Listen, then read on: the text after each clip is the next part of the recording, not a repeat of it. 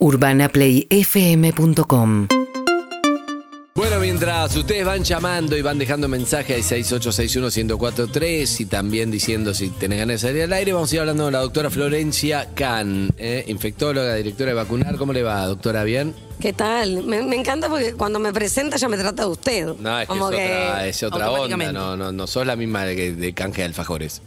sos otra. Al- algún día, algún día vamos a, vamos a hablar de, de eso, ¿no? De cómo descontracturar eh, la relación médico-paciente y, y todo un cambio de paradigma que hay. Mira, a mí yo siempre eso charlo con Flor, porque Flor dice mm, que, eh, que yo eh, termino amigo de todos los profesionales con los que trabajo y, y- y entiendo, para mí tiene un punto, no sé cuál es el paradigma que decís, pero yo la entendí también un punto, porque yo soy como, y yo le hablo, hola, ¿qué haces? ¿Cómo andás? Chao", Y después vamos a tomar una cerveza, porque para mí esa cercanía a mí me sirve, no me cambia, pero es verdad que después ya me da cosa la consulta, porque es como, viste, ya sentí que le rompes las pelotas a un amigo, por ejemplo. En el caso de Mauri el dentista, que ahora Sí. es mi amigo. Todavía- Y ya me da cosa. Y en realidad, en ese punto está bien. Ahora, respecto a formalidad, para mí no, esa cosa de endiosar al médico no va. No, no, lo que pasa es que es algo cultural, que todavía hay gente que lo tiene muy instaurado, pero yo pienso que cada uno tiene sus saberes, ¿sí? Que no son ni más ni menos que el de otro. Eh, y entonces, lamentablemente, todavía hay muchos médicos y médicas que se creen arriba de un pedestal o que se creen más que el resto.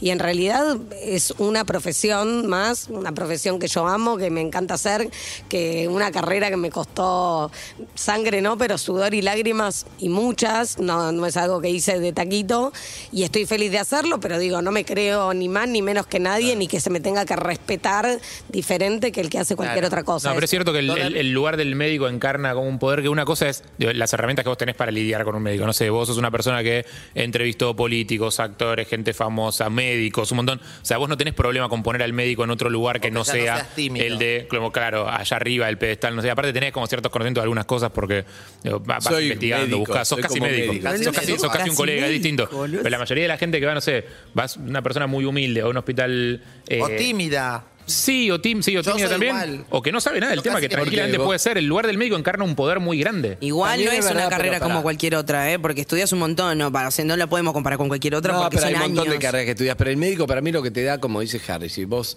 sos una persona, no sé, va a un hospital, tenés un agradecimiento también. Porque Sí. está ocupando la salud y la salud es lo más importante que uno tiene. y Entonces, algo de miedo porque vas porque te sentís mal Exacto, justamente y le estás poniendo al lugar. Es- eso es el respeto. ¿Qué decís, Liz? Bueno, dos cosas. Uno que me llama la atención que todavía se esté discutiendo esto, porque nosotros en el secundario, cuando yo terminé mi secundario ese año, a los 23 años terminé sin repetir sin nada. Sí, seguimos sin entender cómo existe cuarto año seis veces, pero son cosas que pasan, está no, bien. Quinto, quinto, no Quinto. se repite. O sea, yo terminé antes, pero como quinto no se repite, tuve que seguir dando materias. Ah, eso, cosas. ¿Y fuiste viaje egresados todas las veces? No, no fui. Bueno, pero en ese momento ya un trabajo práctico era cómo surgían las nuevas terapias alternativas a falta de la comunicación que existía entre médico y paciente. Un Mirá. trabajo práctico que hicimos en el colegio ese año 91, no sé, 92. Y todavía se sigue debatiendo eso. Yo, por ejemplo, sigo siendo de ese tipo de paciente. Yo voy, me siento y digo, sí, me duele. Y lo que me dice, ni me- aunque no entienda, ni me Ah, ¿no atrevo le a contestarle Ah, así como, gracias, me da la receta y me voy, o lo que me- esto cada dos horas. Bueno, eso, hora. eso es lo que, eso es lo que debería cambiar, digamos. Nosotros como profesionales de la salud tenemos que empoderar a, lo- a los pacientes con información. No podemos dar charla, indicaciones, no podemos dar órdenes. Tenemos que decir, mira. Quiero que te des tal vacuna para prevenir esto, esto y Claro. esto. Eh, te doy este antibiótico porque tenés este. Digamos, no, Vos sabés que- esto y listo. Pero para, para, ahí tenés un tema clave que es, vos sabés que yo tenía un médico que falleció, pero que era un genio, un médico de familia, que es un médico de familia, y yo me sentaba ahí y estaba una hora y media charlando. y vos decís, pero si todavía no me atendió, porque estaba charlando, porque estaba charlando como parte de, para conocerte, y hablamos, cosas, la prevención, generaba un vínculo, después me revisaba y después lo que sea, y me parecía espectacular. Hoy, si es como, a ver, ¿qué tenés? Toma esto, y vos ni preguntás tampoco, y él tampoco genera ese vínculo, va a ser algo que es como, lo podrías buscar en Google si fuera, si uno pudiera comprar libremente sin receta, buscas en Google y, Y- lo que sea, no. Sí, Tenés no. que, y muchas de las enfermedades son tenés que saber bien, no es nada más, me duele acá, toma. No está claro, puede haber múltiples causas. Digo, como colega tuyo, Flor. Sí, totalmente, colega, totalmente de acuerdo. No, pero hay, hay un montón de pacientes que están disconformes con el, el médico, la médica que los atiende y no, no salen de ahí. Digo, eh, uno tiene el derecho de elegir con quién atenderse. No, no digo para hacer un casting de médicos, pero digo, si no, no te sentís escuchada o escuchado, si no te sentís eh, conforme, seguí buscando. Yo ¿Vos sé por que qué, no, muchas veces. por qué no preguntas, Liz? Perdón, eh, pasa está de espalda. No sé, pero para- porque ah, yo, por ejemplo, porque en mi casa mi mamá era igual, íbamos, todo- entonces se ve que me acostumbré, entonces íbamos, nos sentábamos, le duele acá, de acá. Bueno, el hospital antes no te arreglaban, porque viste que me- los dracudracus que conté que el otro día arroba Leo Alturria los vio, Sí. en- no sé ahora cómo es, pero cuando yo era chica, te dolía la muela, mi mamá me daba un antibiótico una semana antes para no ir dos veces, y después me llevaba y te lo sacaban, no arreglaban en el hospital los dientes, por eso me faltan esas dos piezas. Y entonces ella también, ella entraba, dice, mire, tiene un dolor acá, es vesícula, eso. De, de hecho, una vez casi me operan de apendicitis, al final no era, era no sé qué otra cosa. y ella no, o sea, lo- si lo decía el médico está perfecto y nunca se atrevía y todo lo como decía. Y yo se ve que me quedó, y más allá de que después desarrollé otro tipo de personalidad y soy extrovertida y no me importa nada, cuando me siento con el médico siento Seguí siendo respeto, ¿Entendés? ¿Va seguido? No, no, voy una vez al año que me voy a hacer los estudios, que me acostumbré con el teatro. Y después, bueno, am, ¿cuándo fue que me dieron un diagnóstico que era un falso positivo? Y le pregunté después a Flor, porque no me atreví a preguntarle al médico. Por suerte el médico, ese médico me dijo, mira, nunca busques en Google, no leas las recetas, no nada. Eso te dicen todo, pero es imposible no buscar en Google. No, yo jamás ni la receta, no miro nada. yo no busco así. nada, ¿no? Yo, le hago busco- re caso. Yo no puedo no buscar. Sí, pero ¿sabes qué difícil Pero es desarmar? estuve desarmar? como una semana pensando en ese tema. Digo, ay Dios mío, ya casi me peleo con arroba la altura, que hay un quilombo, casi armo todo. Eh, y después le consulté a Flor y ella me explicó de otra manera. ya está. Y ya estaba y no era nada. No, digo, qué difícil es desarmar lo que dice doctor Google, ¿no? Porque hay, hay una cosa que se llama sesgo de confirmación, que uno tiende a buscar Claro. en internet o en redes o en, en foros lo que uno ya pensaba previamente solo para Claro. confirmarlo. Y y- Entonces, claro, después desarmar eso en el consultorio es súper complejo. Y también, Flor, eh, para no caerle a- a solamente a los médicos por esta cuestión de relación de poder y todo eso, eh, hay una realidad que es en el laburo de los médicos tienen que ver 250 Claro, pacientes por hora, eh, los obligan a un montón Sí, más sí, de pacientes eso- de los que deberían. Tampoco le pueden dedicar todo el tiempo quizás que les gustaría o que necesita cada paciente. Entonces, a veces puede ser que te saquen de encima y que vos no tengas tiempo eh, o que no te abran la ventana como para preguntar demasiadas cosas porque tienen que atender 10 pacientes más después de vos. Y aparte siempre tuve buenas, o sea, siempre fui bien atendida, todo, solamente que me digo que... Bueno, es eso de tu mi- vida privada, habla si querés. no, boludo, con los médicos. Digo No, que pero- es mi culpa, o sea, yo no me atrevo a ir más allá, no es que... No, pero ahí estoy tiene que generar un vínculo. Si él, si, él, si él, él o ella es, es varón, Y no, cualquiera, no tengo cualquiera, bueno, le medique. Francia. Si te dice, eh, hola, ¿cómo estás, Liz? ¿Cómo andás? Bien. ¿Cómo te Bien. sentís? ¿Qué hiciste? ¿Cómo estás? Bueno, Claro. ¿Con quién vivís? Ah, ¿cómo, ah, mira, vos sos artista, qué bueno. Ya te va relajando y te va generando una confianza. Si dice, bueno, ¿y qué le pasa? Gracias, chao. También depende mucho el tipo de consulta, no es lo mismo, yo en general veo eh, pacientes crónicos, personas viviendo con VIH, lo que más me dedico, entonces claro, Claro. se establece un vínculo de, de muchos años donde por ahí hay una consulta donde no hace falta revisar y es más importante hablar o despejar dudas y no es lo mismo que si vas a una guardia. También el sistema de salud Claro. atenta mucho contra este buen vínculo, ¿no? Es un tema que da para, para mucho, pero digo, lo que no hay que hacer es conformarse, decir, bueno, no, no me gusta quien me está atendiendo, pero bueno, me quedo. No, si no te gusta quien te está atendiendo, salí de ahí, maravilla, como dicen, y busca otra persona. Está bien. Bien. Es verdad. Eh, ¿Qué va a pasar eh, en los próximos días? ¿Cómo seguimos? Porque la verdad que es tu especialidad, Flor, y es un momento que como que uno entiende, como que hay, yo creo que no, no tenés todas las respuestas porque nadie las tiene, porque depende mucho de lo que pueda pasar, pero la, la noticia dice que se duplicó en la última semana casos como no pasaba desde no sé cuándo, ¿entendés? Y eso ya indica una posible segunda ola que se lo espera, Sí, yo diría que la segunda ola ya está. Ya está, es- No, no, no es que se llegando. está por venir, digamos, ya está. Estamos. ¿No, tra- eh, no nos habíamos puesto de acuerdo en su momento que la- el tema de la nomenclatura estaba mal? O sea, que esta cosa de hablar de olas, que está todo el tiempo uno esperando que llegara algo parecido a una ola, que en realidad lo que tenés es una curva que va evolucionando de distintas maneras. ¿Por qué Mm. No, no, insistimos no. con la, nomenclatura segunda ola? No, no, no, está bien, es, digamos, después es semántica la Vamos al discusión, tema de fondo, pero claro. lo que digo es que lo importante es que se está viendo un aumento en el número de casos, nosotros tuvimos un primer aumento, que fue más o menos por septiembre, octubre, eh, que no fue un pico, porque fue en realidad un aumento que después se amesetó, después tuvimos otro para fin de diciembre, principios de enero, que coincidió con las fiestas, las reuniones de fin de año, y ahora se está experimentando otro aumento con... eh, ¿Con qué tiene que ver? 14.000 casos por día. Supuestamente no era por las clases.